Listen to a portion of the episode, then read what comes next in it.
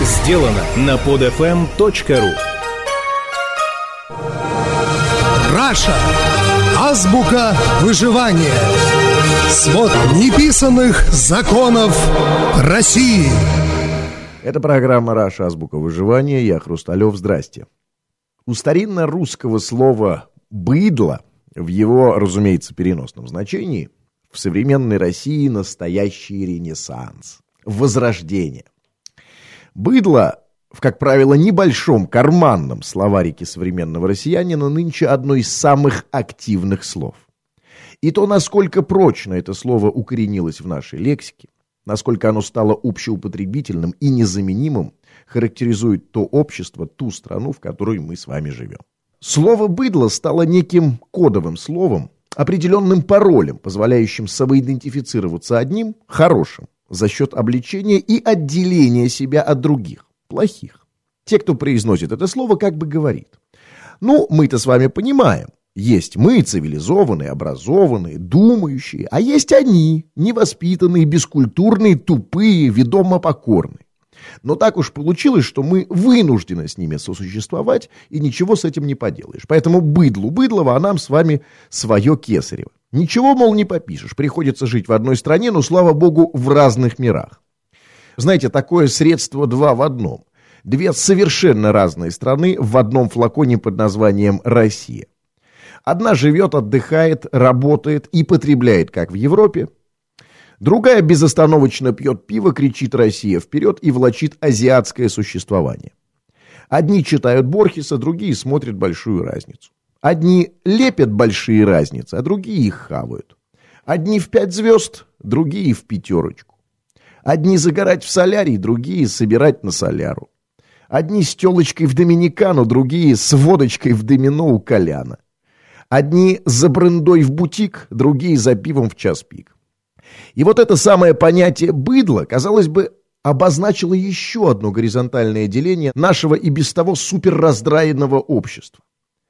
Оно, как бы прокладывая водораздел между одной и другой группой, между быдлом и небыдлом, должно было объединить тех, кто быдлом себя не считает.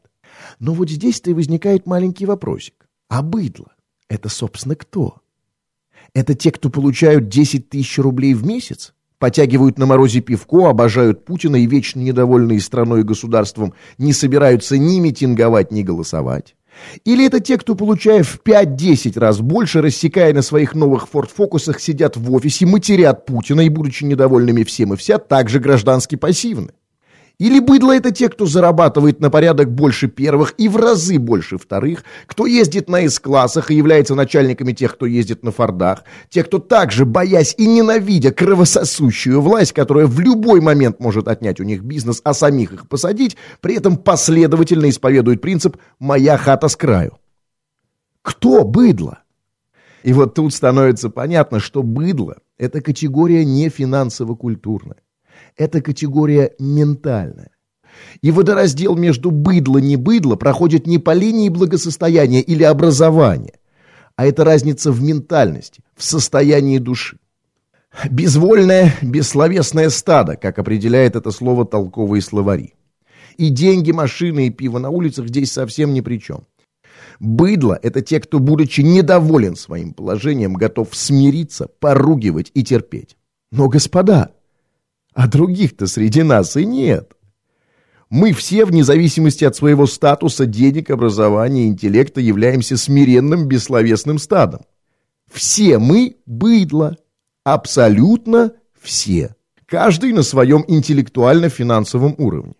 И ни у кого из нас, кроме тех единиц, кого дубинками по почкам помутузила система, ни у кого нет права называть других этим словом. В этом смысле мы все одинаковы. В смысле быдлообразности мы единая Россия. Да, мы уже давно не являемся крепостными реально. Но мы по-прежнему крепостные внутри.